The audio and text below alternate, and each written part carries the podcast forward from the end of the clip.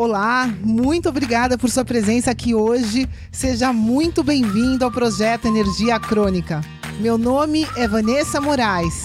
E o meu é Bruno da Gama e estamos trazendo diretamente de Nova York para o nosso Brasil querido o que há de mais moderno dentro da área da saúde com a nova medicina integrativa quântica, para ajudar você a se livrar do cansaço e potencializar a sua energia vital.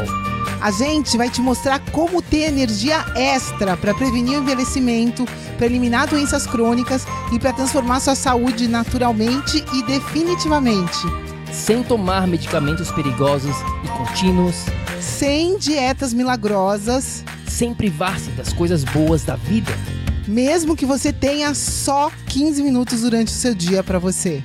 E para saber um pouquinho mais sobre como usar a terapia de biomodulação energética integrada para transformar a sua saúde, confira o nosso site www.projetoenergiacronica.com. E agora vamos ao que interessa.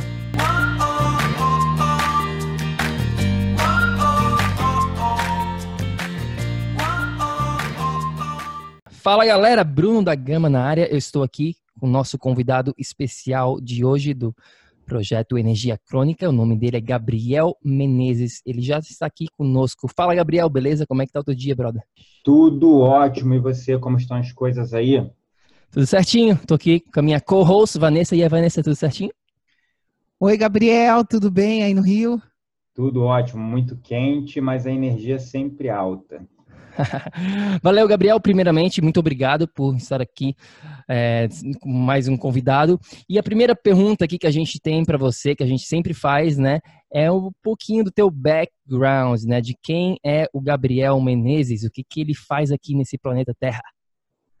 Boa pergunta.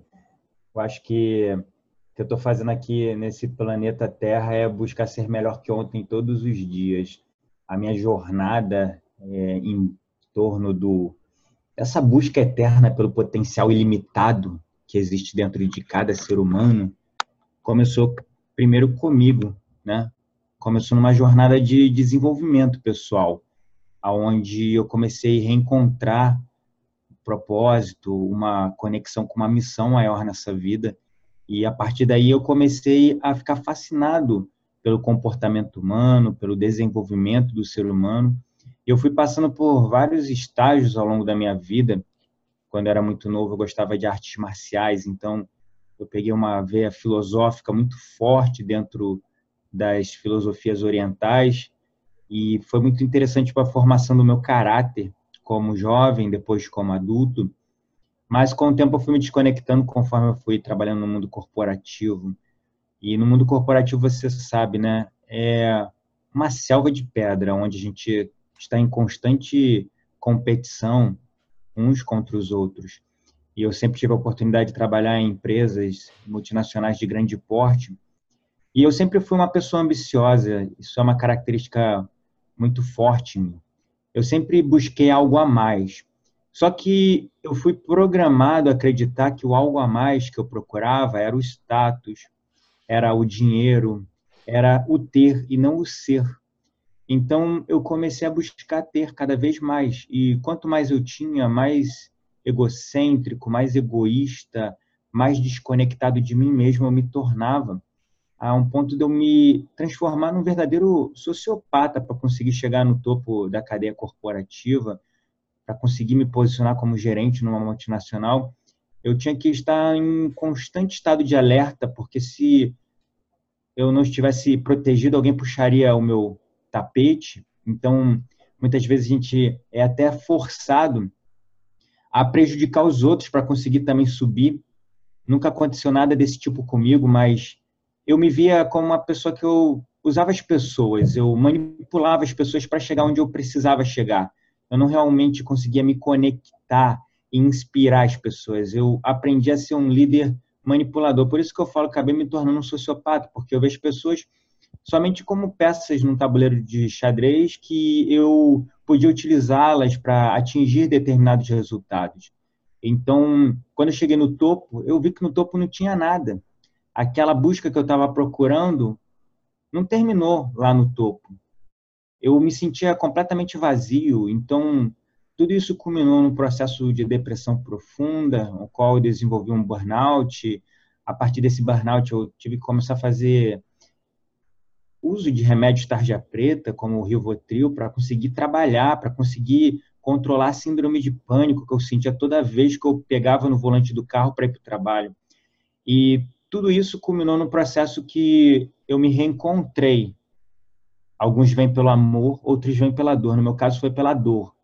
Nesse meu tempo, eu já tocava o meu canal, que é o Spartancast, falando de alta performance no contexto totalmente voltado para coaching, para programação neurolinguística, para esses aspectos né, mais voltados para o racional, para o comportamental no nível cognitivo somente. E era muito interessante, porque eu fiz muitas formações, master trainer, fiz diversos cursos de liderança e oratória, inspiração, e eu estava realmente é, no meu auge a nível, digamos, racional e lógico, mas a nível emocional eu estava em frangalhos, a minha energia era horrível, e mesmo com todo aquele conhecimento, eu me vi preso no círculo vicioso do estresse, na depressão, e eu tinha que me libertar daquilo. E eu percebi que era um processo que eu tinha que começar a olhar para dentro de mim.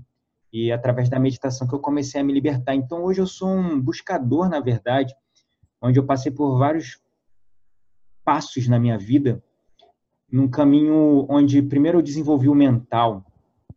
Eu costumo falar, né, conhecimento é poder, né? Se conhecimento é poder, autoconhecimento é autoempoderamento. Por que eu digo isso?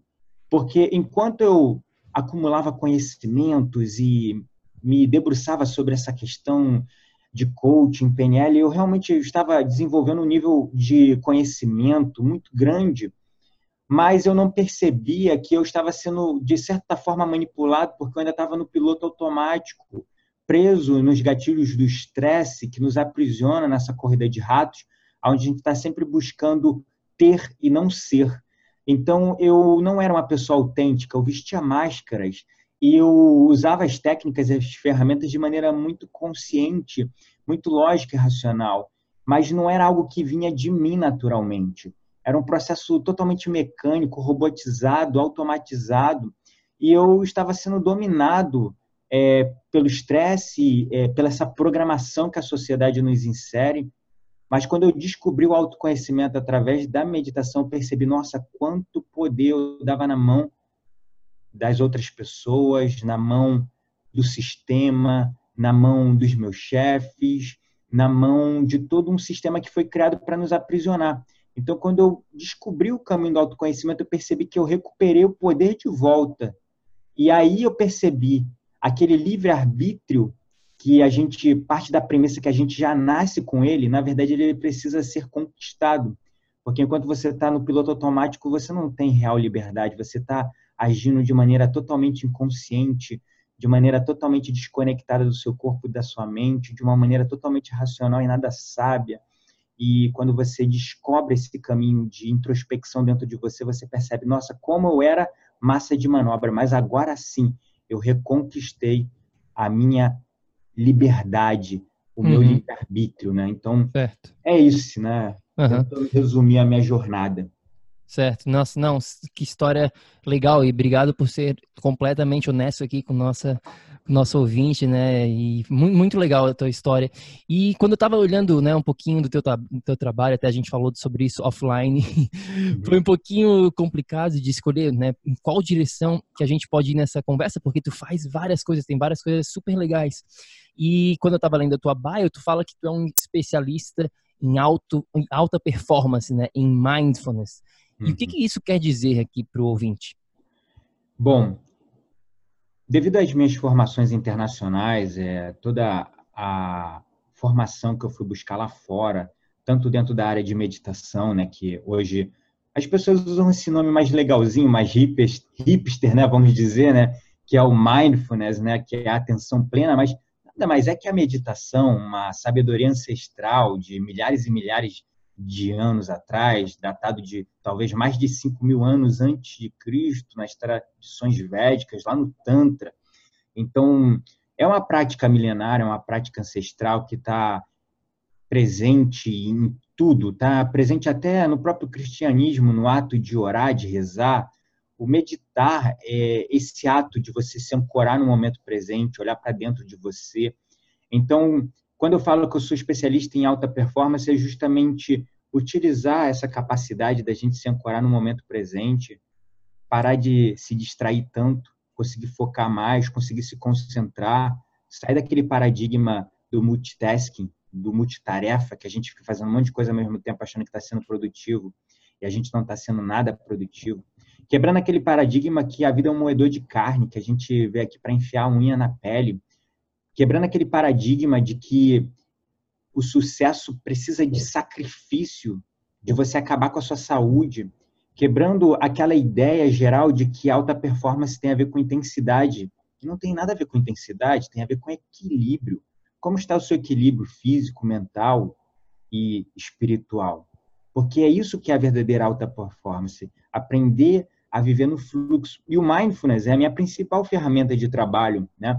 que auxilia a nós reconquistarmos essa capacidade de focar no momento presente e sermos muito mais assertivos, mais sábios, tomar decisões mais voltadas com a nossa intuição, que nos guia de uma maneira muito mais elevada para atingir melhores e maiores resultados.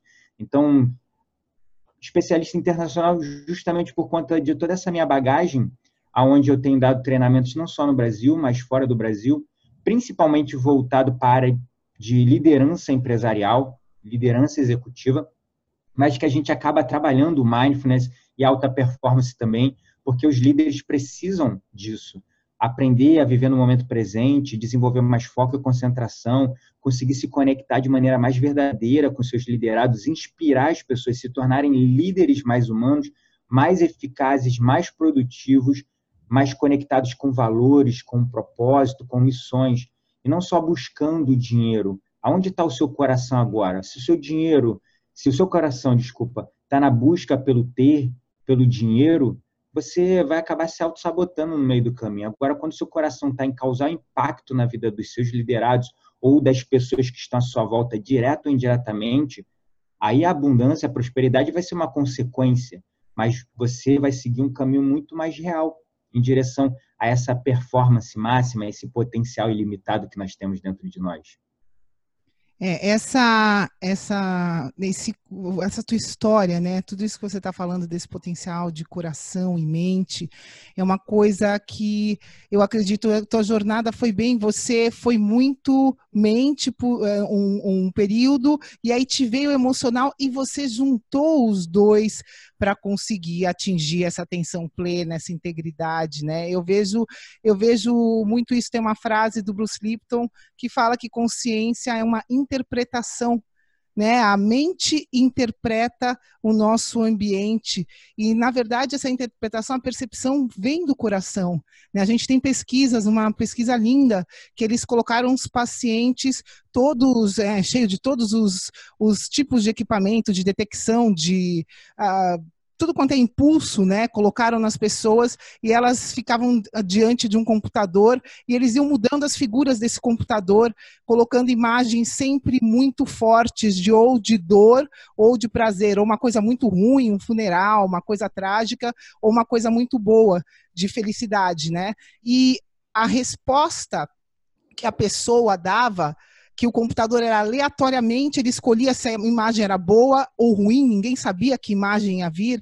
A, os caras mensuraram isso e a resposta da pessoa acontecia antes da figura aparecer na tela. Uhum. E o primeiro centro que dava a resposta não foi a mente, foi o coração. Então imagina que tudo que vai para a mente, né, é, passa pelo coração para ir para a mente. Então é, é muito muito legal isso, eu acho que você vivencia isso no teu dia a dia pelo teu trabalho, né? É, sem dúvidas. É, tudo começou, como você bem falou, passei talvez boa parte da minha vida no nível mental. Eu sempre fui uma pessoa é, onde eu me destaquei na escola, tudo que eu me dedicava a fazer, eu buscava ser o melhor, mas ainda era no nível mental. Eu aprendi, devido a alguns traumas e dificuldades que eu passei na minha infância, por conta de violência familiar, separação abrupta dos meus pais, depois é, muita necessidade que nós passamos na infância, eu, minha mãe e meu irmão, porque a gente teve que sair praticamente fugido da casa do meu pai para ir morar na casa da minha avó com a roupa do corpo e dormindo no chão. Então, foi um processo que eu estava ainda naquela tenridade dos nossos sete primeiros anos, que a partir daquele paradigma que a gente começa a tomar do mundo, aquilo se torna realidade para o resto de toda a nossa vida. Com certeza. A gente começa a ver tudo como ou sacrifício, dor, dificuldade. E eu fui criado numa religião e eu respeito muito a religião, tá? Eu acho que a religião é uma escolha, a gente tem que escolher aquela que ressoa com o nosso coração. Mas eu nasci como minha família falava, num berço de ouro. O que é o berço de ouro? Eu nasci na graça, eu nasci na igreja, eu nasci no meio da igreja. E uma tradição de quatro, cinco gerações antes de mim, da minha família, do meu pai e da minha mãe. Então era algo que já estava no meu DNA. E uma das principais crenças dentro dessa igreja era que a gente veio aqui para sofrer e que a gente veio aqui para ser testado, para ser provado, para conseguir um lugar no céu. Nada contra o sacrifício que Jesus fez na cruz, mas eu vim aqui para ser feliz. Eu quero ser feliz. Então, uma das primeiras tratativas ou pactos ou decisões que eu tomei lá na minha infância foi: nossa, eu era criança, eu sentia, eu vi o sofrimento da minha avó, da minha mãe, um sofrimento profundo. Eu pensava: se sentir é sofrer, eu fiz um pacto comigo mesmo, eu não quero mais sentir. Então, eu segui a vida talvez adormecido, anestesiado, até os meus 28 anos de idade. Sendo uma pessoa que eu tinha dificuldade de dizer que eu amava as outras pessoas, sendo uma pessoa que eu tinha dificuldade de me envolver com outras pessoas. E as pessoas me achavam muito frio e calculista. Então, nesses primeiros 28 anos da minha vida, eu fui totalmente no nível mental. Mas na tentativa de proteger o meu coração, eu guardei ele num casulo. Só que a vontade de querer viver não pode ser diferente da vontade de estar vivo e sentir, porque a vida é percebida através das nossas sensações. E nessa tentativa de proteger o meu coração, no entanto, depois de uma separação, de um relacionamento de 10 anos, que foi muito difícil, eu senti de qualquer forma, mesmo tendo feito aquele pacto comigo mesmo lá na minha infância, então percebi, bom, eu guardei meu coração, eu escondi, e foi justamente por não saber abrir o meu coração para quem estava comigo que o relacionamento acabou, e o relacionamento acabou e eu senti da mesma maneira. Então não valeu essa decisão que eu havia tomado. Então no sofrimento eu aprendi a me abrir novamente para o amor. O amor que transforma, né? E sem nessa questão, sem ficar focando nessa questão filosófica, mas na questão mesmo emocional da gente aprender a honrar, aceitar, lidar com as nossas emoções e usá-las para o nosso bem, nutrindo emoções de alegria e felicidade que a gente pode cultivar de dentro para fora. Eu buscava a felicidade, no entanto, querendo ter o carro do ano, o celular da moda, a roupa de marca, o cargo melhor na empresa, o status, mas aquilo no final não me fazia verdadeiramente feliz. Por quê? Porque eu havia fechado o meu coração. O acesso da minha mente ao meu coração estava totalmente divorciado, sabe? E eu era só o mental. Depois eu me abri para o emocional e finalmente para o espiritual, que é a nível energético. Mas foi um processo em várias etapas da minha vida, entende? É, essa coisa do, do, do, mental, do material, isso, se a gente for parar para pensar, isso é comum. E, na verdade, é isso que ainda, agora, a gente está falando aqui agora, isso ainda é a, como os pais uh, criam os filhos hoje em dia. Eles querem que o filho seja bem sucedido, eles querem que o filho seja o melhor na escola. Isso tudo que você descreve, que você passou, é muito comum né? Mas você descobriu, assim como todo mundo descobre, que para a gente ser feliz e sentir é, íntegro, né? A gente precisa de, dos dois lados e como as pessoas precisam desse lado emocional. É, todo mundo está precisando disso em equilíbrio hoje em dia o que, que você poderia indicar? Você passou por tudo isso, como ajudar uma pessoa que está nessa situação, né? Nessa situação de ainda dessa busca de, de ter ao invés de ser. Como que você. O que, que você pode falar aqui para ajudar essas pessoas, sei lá, na, no caminho delas? É, existem vários caminhos, tá? eu vim hoje na minha missão tentar fazer as pessoas despertar através do insight, da inspiração, do amor, e não apenas através da dor, como foi que aconteceu comigo no passado. E eu tento usar o meu exemplo para inspirar as pessoas a conseguirem sair desse ciclo vicioso, onde a gente fica nessa corrida de rato, querendo ter ao invés de ser, e quanto mais a gente busca algo que vai além ou fora de nós, é um atalho muito rápido para a gente se distanciar de quem nós verdadeiramente somos. Porque geralmente a gente busca coisas, resultados na nossa vida, para ter aceitação ou aprovação dos outros. Eu cheguei no nível que eu cheguei no mundo corporativo, e isso só descobri depois, não porque era algo que eu queria. Sabe o que eu queria ser quando era criança? Eu queria ser professor. Mas me falaram que professor não dava dinheiro, que professor não pagava bem, que professor sofria, que professor isso e aquilo, porque minha mãe era professora também. Então, eu acabei seguindo um caminho dentro da engenharia, dentro do mundo corporativo, que era o que dava mais dinheiro. Porque eu queria a aceitação da minha família, inconscientemente eu queria aprovação, eu queria me provar para eles que eu era melhor. Então, quando a gente vai buscando esse caminho do ter, a gente está seguindo um atalho para se distanciar de quem nós verdadeiramente somos. Então, tudo começa com o processo de você se reconectar com você mesmo. Você conseguir recuperar o seu propósito, olhar lá para o passado, porque as respostas talvez estejam lá, coisas que você tinha na sua infância como um desejo muito grande que as pessoas foram te desencorajando, a sociedade, seus professores, seus pais, seus amigos. E com isso você foi seguindo caminhos para tentar se conectar com algo, para ter ao invés de ser. E esse vazio que a gente vai sentindo por conta desse distanciamento do nosso eu vai ficando cada vez maior, quase como um buraco negro, engolindo a nossa alma, engolindo a nossa vontade de viver. Por isso que tem tantas pessoas depressivas, tantas pessoas sofrendo de ansiedade, tantas pessoas se sentindo vazias ou como folhas sendo carregadas pelo vento, com uma sensação falsa de que elas têm a liberdade de escolha, mas na verdade já fizeram todas as escolhas por ela, porque ela está escolhendo baseado no que as pessoas acham que ela deveria escolher. Então, a gente precisa se reconectar com nós mesmos. Nós precisamos olhar para dentro de nós e, através, talvez, da meditação, que foi o caminho que eu encontrei, mas existem tantas outras formas, né?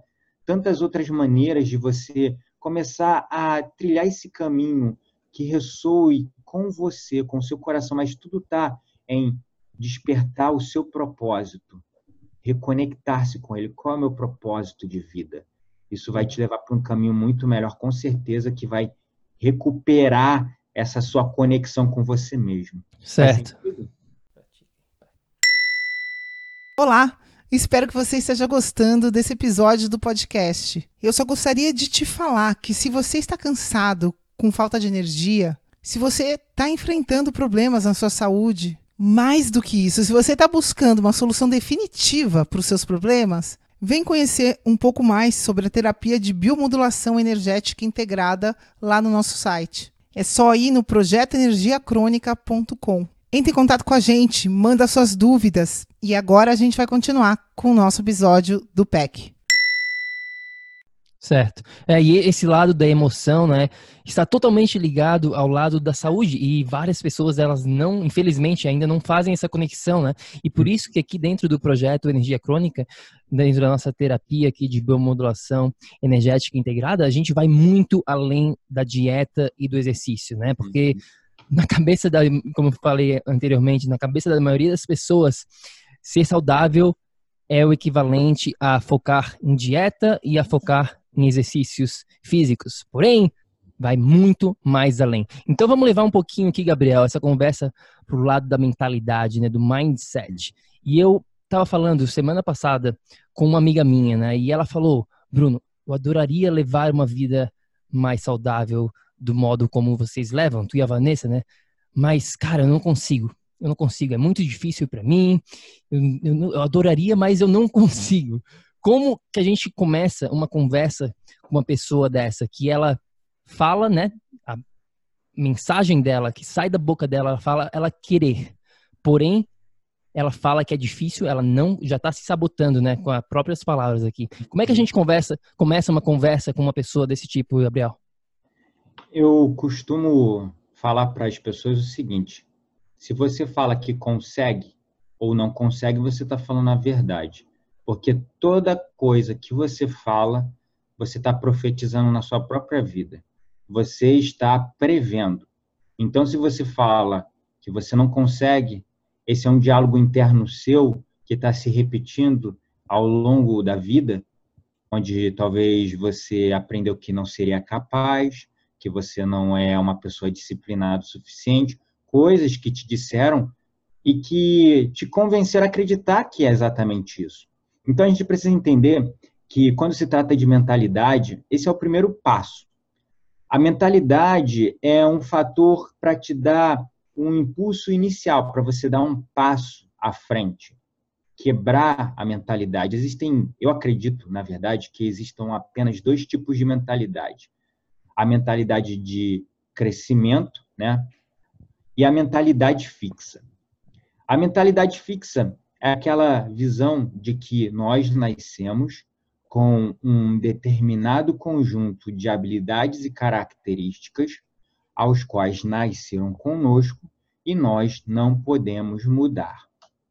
Então, pessoas geralmente que foram levadas a crer, tanto por elas mesmas ou por outras pessoas que foram dizendo a elas ao longo da vida, elas começaram a repetir esse eu não consigo, eu não consigo, isso é uma verdade para elas, a tal ponto que elas não se conseguem ver capazes de mudar aquela situação.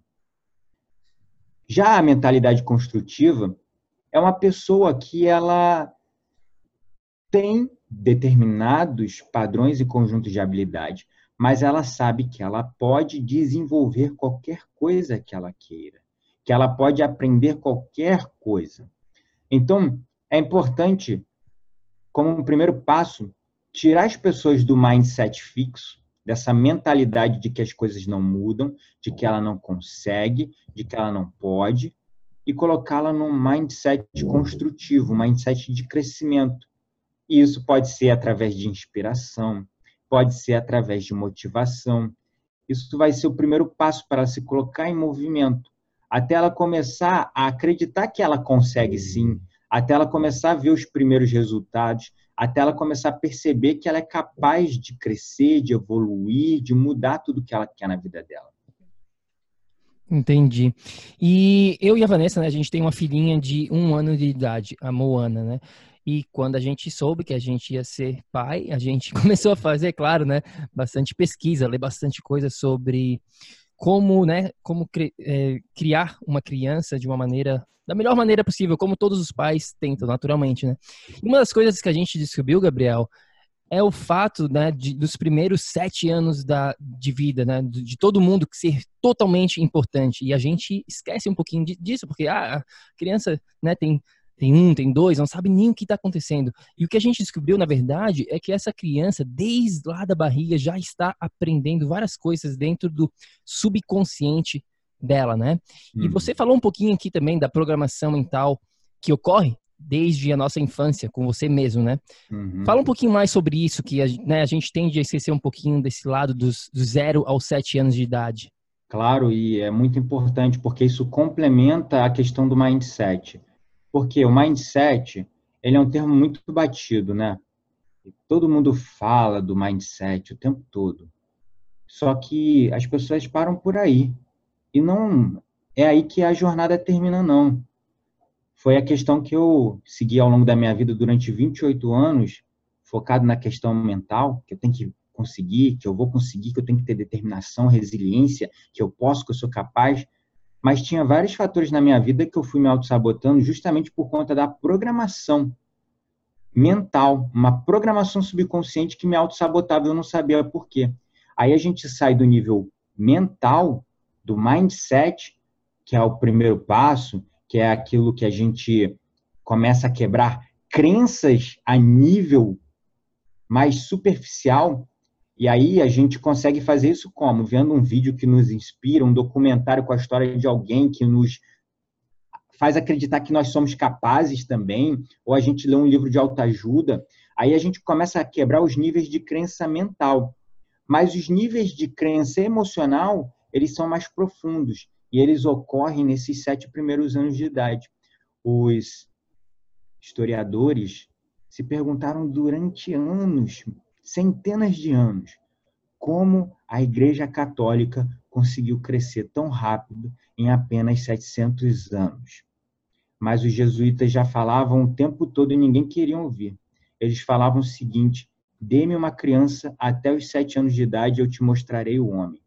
Eles já sabiam que nos primeiros sete anos de idade, hoje, o que a ciência consegue entender se você pega uma criança e coloca ela num eletroencefalograma, você vai perceber que ela opera predominantemente dos 0 aos 7 anos de idade em ondas teta. E nas ondas teta, as ondas cerebrais teta, é aquela onda onde o nosso mundo interno é muito mais real que o nosso mundo externo. E tudo que vem do mundo externo entra no nosso mundo interno e vira uma realidade, uma verdade profunda. Então, nada, absolutamente nada passa despercebido do nosso subconsciente. Até a idade dos 35 anos, nós somos compostos de 95% do nosso subconsciente. As nossas ações, os nossos comportamentos, as nossas atitudes e, consequentemente, os resultados provenientes disso vêm de 95% desse nosso inconsciente que nós fomos absorvendo e transformando em metaprogramações em crenças limitantes, ou chame como você quiser, que começam a nos fazer tomar determinadas atitudes. Vou citar um exemplo, tá? Para ilustrar o que eu estou falando. Eu estava trabalhando com a minha terapeuta já faz um tempo, acho que uns dois anos atrás, a questão de mentalidade de abundância. Porque eu fui uma pessoa que eu sempre tive bom salário, mas eu sempre fui muito endividado. Porque todo o dinheiro que eu pegava, eu gastava. E eu fiz vários cursos de educação financeira, é, preenchi planilhas, comecei a fazer aplicação, mas nunca sobrava dinheiro. E uma vez eu vi uma palestra que o cara falava: Você quer ver se você é rico? Não importa quanto você ganha, sim quanto você guarda, quanto sobra do que você ganha. Então, eu podia ganhar muito, mas eu vivia na escassez porque nunca sobrava nada. Então eu comecei a trabalhar com a minha terapeuta essa questão. E olha só a memória que nós conseguimos acessar lá da minha infância. Eu, com dois, três anos de idade, estava pegando dinheiro e colocando na boca. A minha mão deu, minha mãe deu um tapão na minha mão e falou assim: tira o dinheiro da boca, menino, é sujo. É claro que ela queria meu bem, Claro que ela queria me proteger, mas aquilo ficou marcado no meu inconsciente.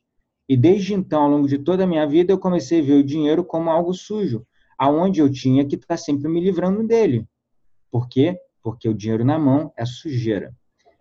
Então, uma vez que eu reconheci essa crença e eliminei, nossa, as coisas começaram a acontecer de uma maneira mais abundante para mim. Então, a programação mental é justamente isso que acontece nos nossos sete primeiros anos de idade, aonde você fica vendo, sabe o que? Deixa a sua criança sentado no Cartoon Network, no Nickelodeon, e a cada, conta só, a cada 10 minutos de desenho tem um comercial para treinar a veia consumista do seu filho. Onde a felicidade está no ter, no brinquedo novo, no Lego, na boneca Barbie, no whatever. Está no ter. Então a criança já está sendo ali, ó, programada desde a infância na mentalidade consumista. Aí depois ela fica mais velha, começa a ver sangue, começa a ver violência. A gente se acha que ah, a gente tem que estar sempre informado, né? E aí a gente fica lá vendo as notícias, vertendo sangue. Então, isso treina uma outra característica nossa, focar no negativo. Por quê? Negativo é igual a perigo, perigo é igual a risco à nossa vida. Então, tem que ficar atento, tem que me proteger. E a gente quando está diante de problemas e dificuldades na nossa vida, a gente não consegue enxergar a solução, só enxerga o problema e não sabe por quê. Porque, novamente, nós fomos programados. Nós estamos sendo programados o tempo todo. O nome programação de televisão não é à toa. É porque nós estamos sendo programados.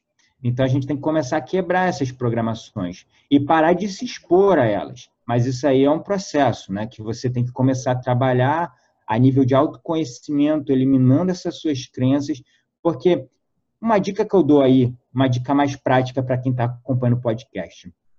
Olha para uma área da sua vida que está dando tudo muito certo. Olhou para essa área que está dando muito certo? Legal. Então, comece a prestar atenção que, com certeza, você tem crenças que dão base e dão suporte para que você tenha sucesso nessa área da sua vida. Agora, a gente sempre tem uma área meio capenga que a gente quer mudar, que é justamente essa pergunta, né? Como é que eu converso com uma pessoa que quer mudar, mas não consegue mudar? Ela já vai te falar, olha, eu quero emagrecer, não consigo, ah, eu quero ter um estilo de vida saudável, mas ah, o meu problema é o açúcar, ah, não sei o quê. As pessoas têm muita, muita clareza e muita consciência do que está errado na vida delas e que elas precisam mudar. Então, é só olhar para parte da sua vida que não está indo muito bem e se você prestar atenção, você vai perceber que você tem um sistema de crenças que não está dando suporte a isso, que está conflitando com esse objetivo que você quer. Então, é aí nesse ponto que você tem que trabalhar, começar a identificar crenças, como por exemplo, ah, sei lá, eu não consigo ficar sem o açúcar. Então, vamos entender, tentar entender por que você não consegue ficar sem o açúcar.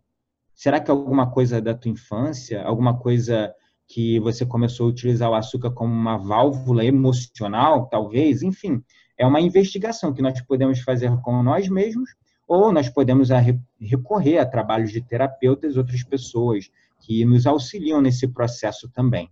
Né?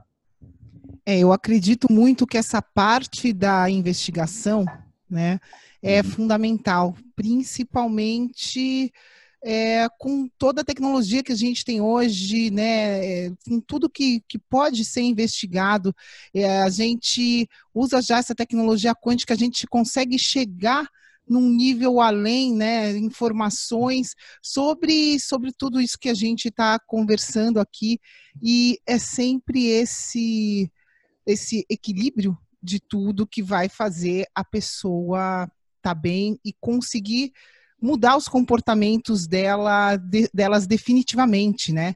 Uhum. E a uhum. gente vê muito isso, é, essa, essa dificuldade de mudar os comportamentos definitivamente, né? As pessoas até uhum. conseguem, começam uma coisa, faz um pouquinho e param.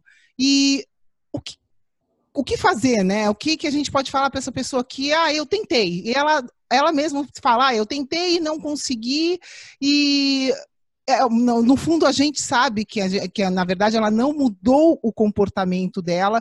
Então a, a, grande questão seria como dar esse, esse start nessa mudança de comportamento. Eu acho que essa é a maior dificuldade das pessoas hoje, né? É assim, e eu também sou um, digamos, um é, uma pessoa que carrego muito essa bandeira de mudança de comportamento de maneira definitiva, né?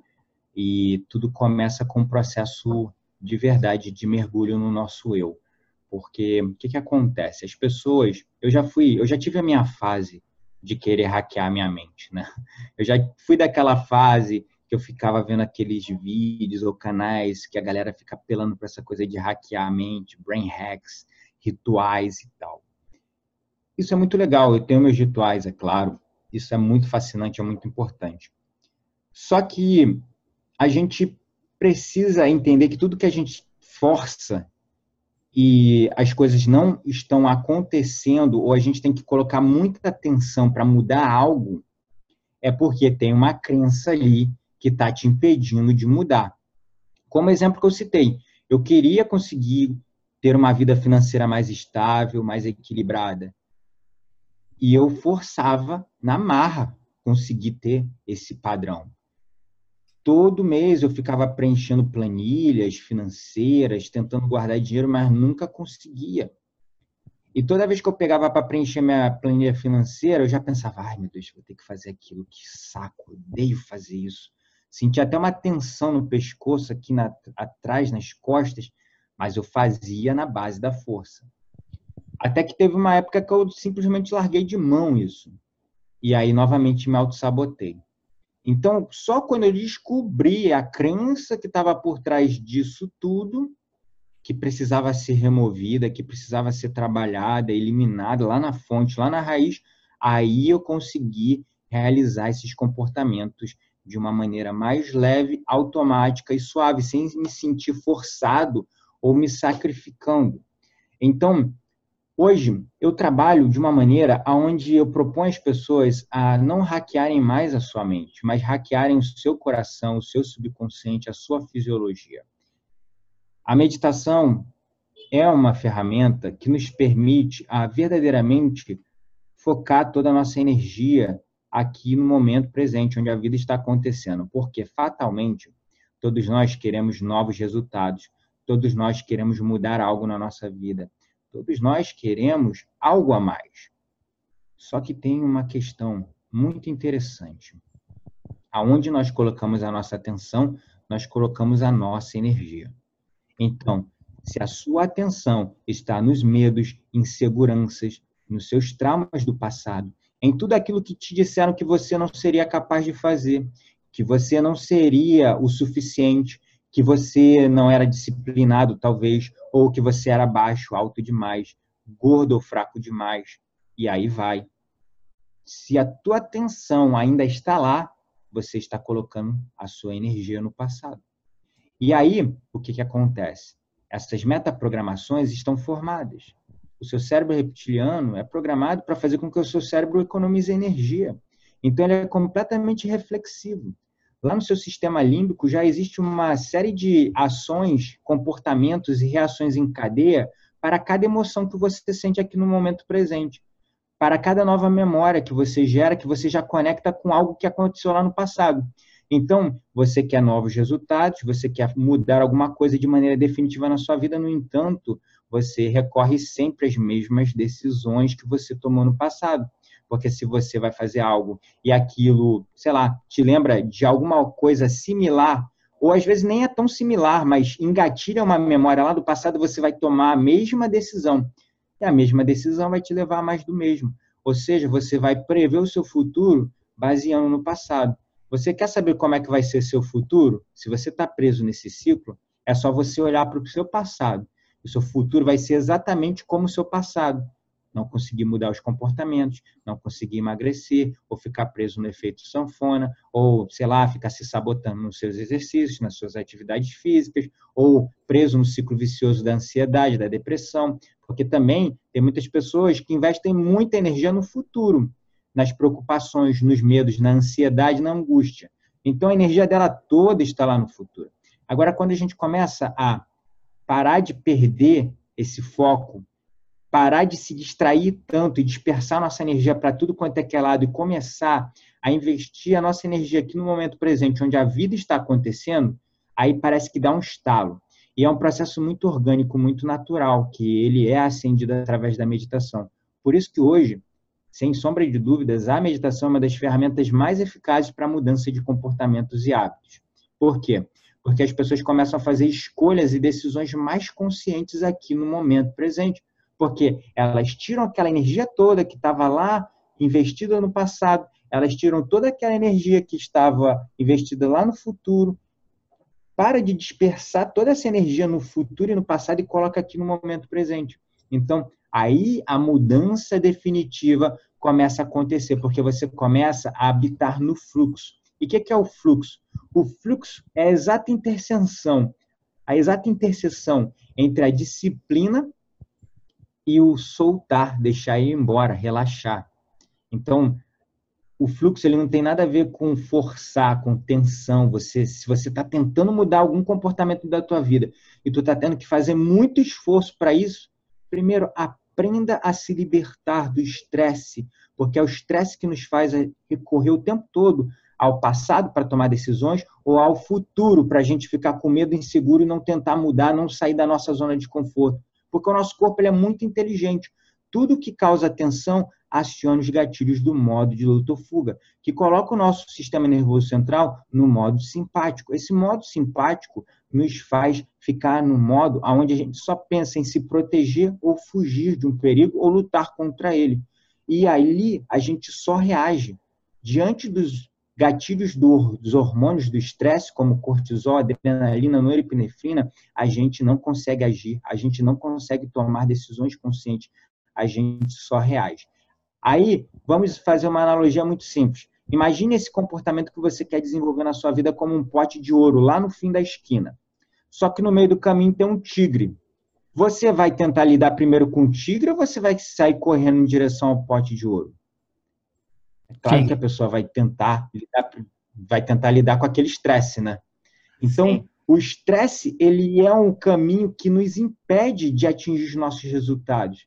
Então, a meditação é essa ferramenta que existem tantas técnicas e tantas outras terapias também, como o próprio yoga, né, que nos ajuda a se libertar das garras desse tigre que é o estresse. Porque se tiver esse tigre no meio do caminho para o seu sucesso, você não vai nunca focar no sucesso, você vai sempre focar naquele perigo eminente que está colocando em risco a sua vida, o seu ego, a sua identidade. Então você vai ter que lidar primeiro com ele, mas como a maioria das pessoas lidar com ele, fugindo, né? Porque o tigre é muito forte, a gente não tem uma arma na mão. Então as pessoas fogem. E quando elas fogem do tigre, elas fogem do seu potencial ilimitado, fogem dos seus resultados, logo nós temos uma massa aí de 97% de pessoas infelizes e que nunca conseguem atingir o sucesso, ficam tentando hackear suas mentes, mas não conseguem. Hum, é verdade. E a meditação é uma ferramenta super poderosa, né? Eu, eu falo que o único problema com a meditação é a palavra meditação, né? Porque várias pessoas, quando elas pensam, ah, meditar, eles pensam já no, né, no guru sentado lá no, embaixo da árvore, meditando e tal. E eu tava uhum. falando até com a Vanessa um dia desses sobre a diferença que a meditação tem feito nos meus últimos meses da minha vida aqui, porque a nossa filha nasceu faz um ano, né? E quando ela nasceu, estava bem complicado de eu manter a minha rotina. E claro, a minha rotina de meditação foi meio que por água abaixo, né? Hum. E nos últimos meses eu consegui voltar a ela, né? Geralmente eu, eu tenho esses 30 minutos, uma hora do desde que eu acordo para mim mesmo. E quando eu me foco na, nesse lado da. Eu tenho uma meditação toda personalizada que eu criei com o passar dos anos, após de, né, de vários estudos, vários experimentos. E então vamos falar rapidamente aqui, Gabriel. Nos últimos. Né, a gente tem um pouquinho de tempo, gente, eu sei que a gente podia falar por horas e horas aqui, tem várias perguntas que a gente queria te perguntar, mas a gente tem um certo tempo aqui, claro. Então, nos últimos 5, 10 minutos aqui, vamos falar um pouquinho sobre hábitos, né? Qual, além da meditação, dicas práticas e rápidas aqui para o nosso ouvinte da tribo, qual que seria a melhor dica aqui para você, para quem quer mudar o hábito, criar um hábito novo na vida dele ou dela? Bom, é, tem aquela base bem, bem fundamental que é fake it until you make it, né? Que é finge até você conseguir. Então, você quer mudar um hábito, uma dica muito, muito interessante é, bom, atividade física, por exemplo.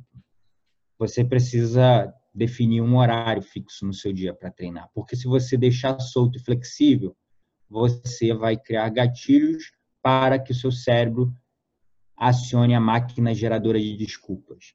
Ah, não, hoje eu acordei mais tarde, não vou conseguir treinar de manhã, vou direto para o trabalho. Aí você chega do trabalho cansado, aí eu vou treinar, mas aí senta no sofá, não consegue treinar.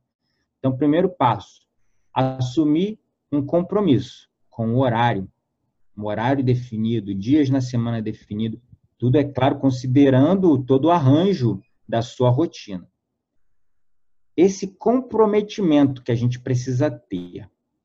A gente também pode utilizar uma outra forma, que é se comprometer com outras pessoas, ou seja, marcar com um amigo de correr todo dia de manhã, mas isso também não, às vezes não dá muito certo. Por quê?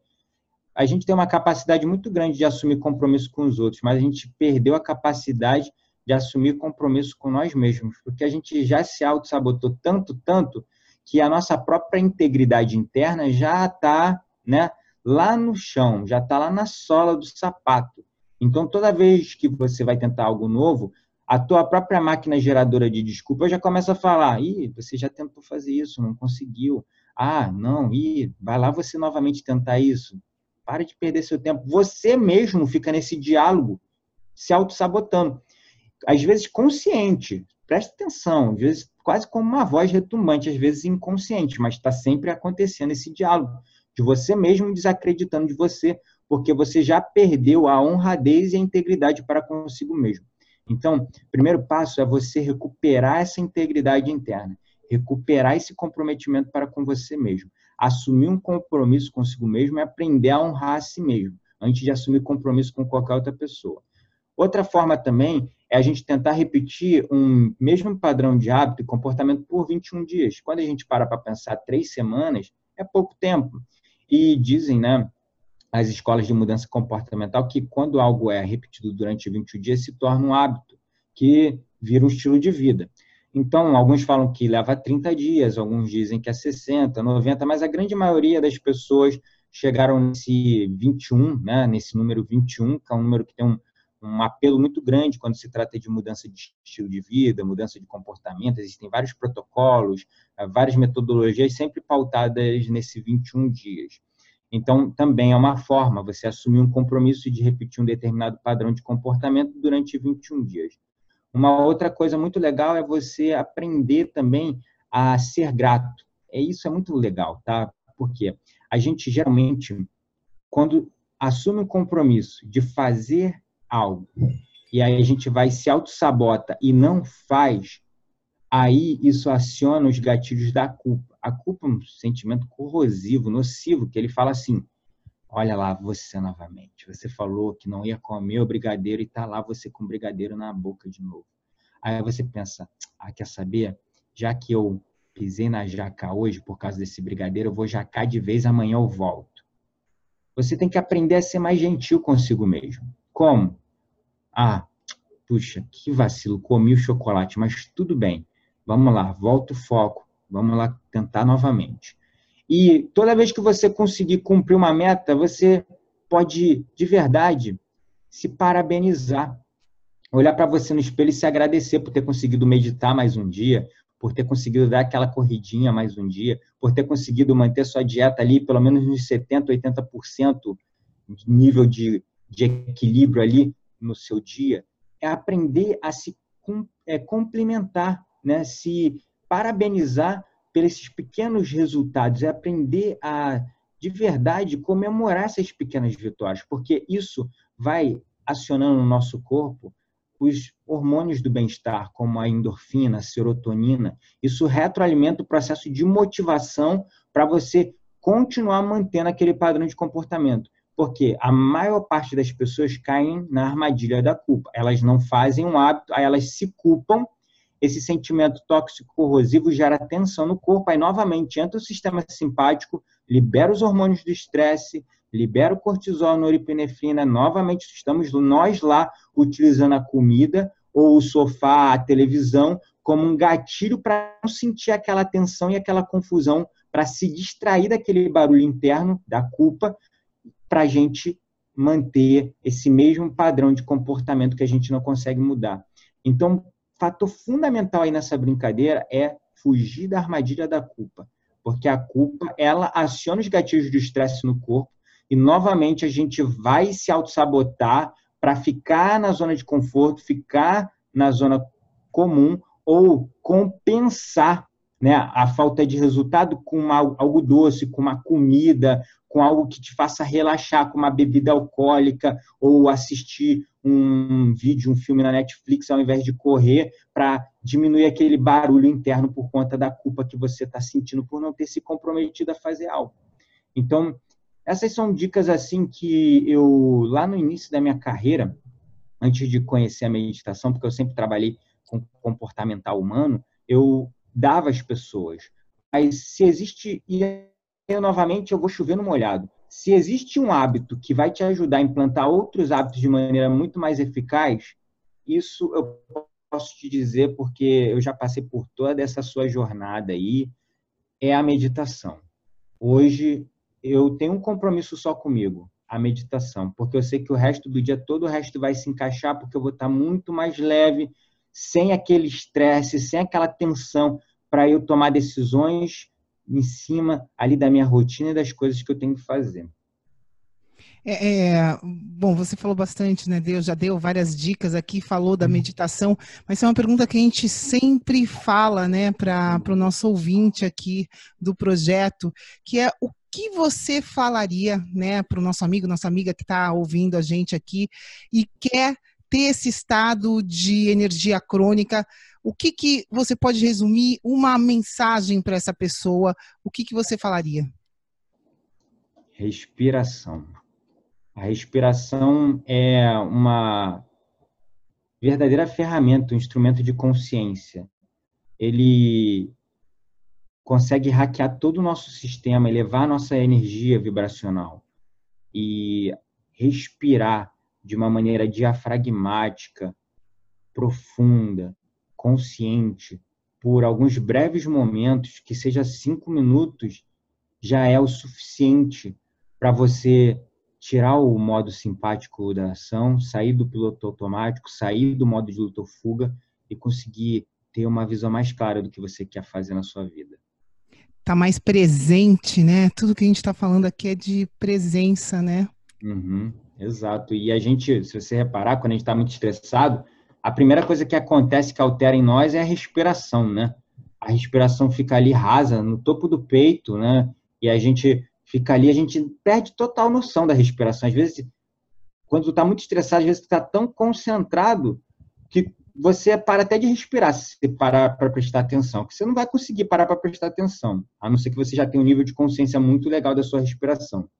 Quando você toma um susto, que, que acontece? Primeira coisa que você para de fazer é a respiração, porque entra um, digamos, um fluxo tão profundo de adrenalina no nosso corpo que a gente segura o ar no pulmão, como se fosse o último ar que a gente ia respirar, o nosso corpo reagindo, tipo, eu vou morrer. Então, segura esse ar no pulmão aqui, que é o último que você vai respirar, né? Então, a respiração, e isso é uma coisa que eu só atingi recentemente, tá? Depois que eu fui para Bali, na Indonésia, eu fiz uma formação é, do Soma Awakening Breathworks, que são diversas técnicas avançadas de respiração, que inclusive no meu Instagram, Gabriel N. Menezes, eu estou sempre trazendo, fazendo pelo menos dois, três vídeos por semana, com alguma técnica de respiração, explicando os gatilhos fisiológicos do porquê aquela técnica funciona e para que, que serve aquela respiração. Seja para controlar a ansiedade, ter mais foco, concentração, encontrar mais equilíbrio ou conseguir ter um nível de performance melhor. Então, hoje eu percebi que a respiração agregada à meditação é essa maneira de a gente manter a nossa assinatura vibracional alta. E aí a gente sai daquele conceito de inteligência emocional para sabedoria emocional, que a inteligência emocional parte daquele pressuposto de que a gente tem que saber lidar com os altos e baixos das nossas emoções, aprender a gerenciar essas emoções.